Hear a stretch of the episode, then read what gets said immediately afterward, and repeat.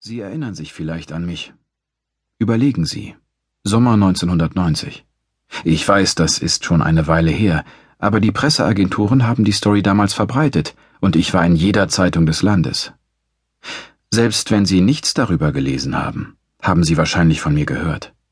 Von einem Nachbarn, Arbeitskollegen oder, falls Sie jünger sind, in der Schule. Man nannte mich den Wunderjungen. Es gab auch noch ein paar andere Bezeichnungen, erfunden von Redakteuren und Nachrichtensprechern, die sich gegenseitig übertreffen wollten. In einem der alten Zeitungsausschnitte habe ich Wunderknabe gelesen. Teufelskerl lautete eine weitere, obwohl ich damals erst acht Jahre alt war. Doch es war der Wunderjunge, der an mir hängen blieb. Ich machte zwei oder drei Tage lang Schlagzeilen, und auch als die Kameras und Reporter sich auf etwas anderes stürzten, wirkte meine Geschichte noch nach, wie nur wenige. Ich tat den Leuten leid. Wie könnte es anders sein? Wenn sie kleine Kinder hatten zu der Zeit, passten sie noch ein bisschen besser auf sie auf. Wenn sie selbst noch ein Kind waren, schliefen sie eine Woche lang schlecht. Letztendlich konnten sie nichts anderes tun, als mir alles Gute zu wünschen. Sie hofften, dass ich irgendwo untergekommen war und nun ein besseres Leben hatte. Sie hofften, dass mein zartes Alter mich irgendwie geschützt hatte, dass es deshalb nicht ganz so entsetzlich für mich gewesen war.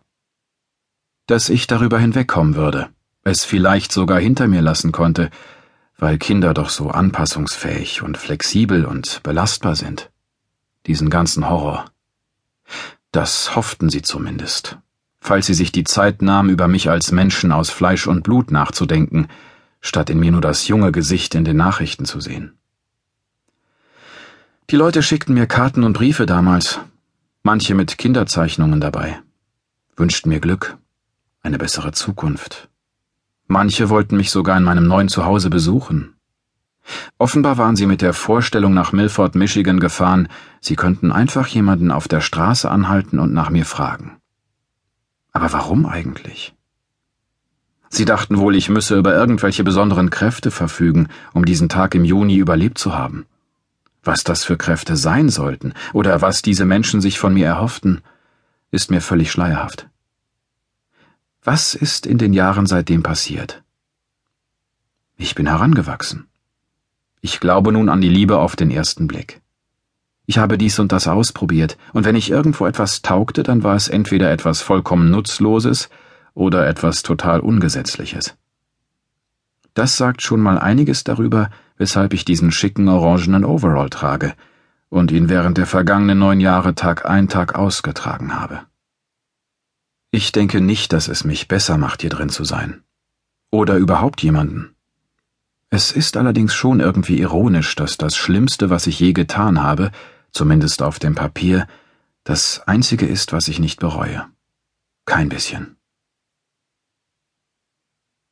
Inzwischen habe ich mir gedacht, was soll's? Da ich nun mal hier sitze, nutze ich die Zeit und blicke auf alles zurück.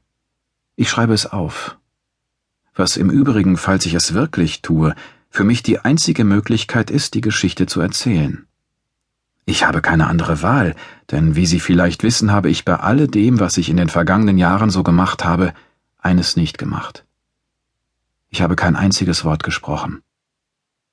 Das ist natürlich eine Geschichte für sich diese Sache, die mich zum Verstummen gebracht hat, so viele Jahre lang. Eingeschlossen in mich selbst, seit jenem Tag. Ich kann sie nicht loslassen. Deshalb kann ich nicht sprechen. Ich bringe keinen Ton hervor. Hier jedoch, auf dem Papier, da kann ich so tun, als würden wir zusammen irgendwo an einer Bar sitzen, nur Sie und ich, und uns ausführlich unterhalten. Hey, das gefällt mir. Wir beide an der Bar, wie wir einfach nur reden. Beziehungsweise ich rede und Sie hören zu. Was für ein Rollentausch das wäre. Ich meine, Sie würden mir wirklich zuhören. Mir ist nämlich aufgefallen, dass die meisten Menschen nicht zuhören können. Glauben Sie mir. Meistens warten sie bloß darauf, dass der andere endlich die Klappe hält, damit Sie wieder dran sind. Aber Sie na, na klar, Sie sind ein ebenso guter Zuhörer wie ich. Sie sitzen da und hängen sozusagen an meinen Lippen. Wenn ich zu den schlimmen Stellen komme, halten Sie durch und lassen mich alles loswerden. Sie verurteilen mich nicht sofort.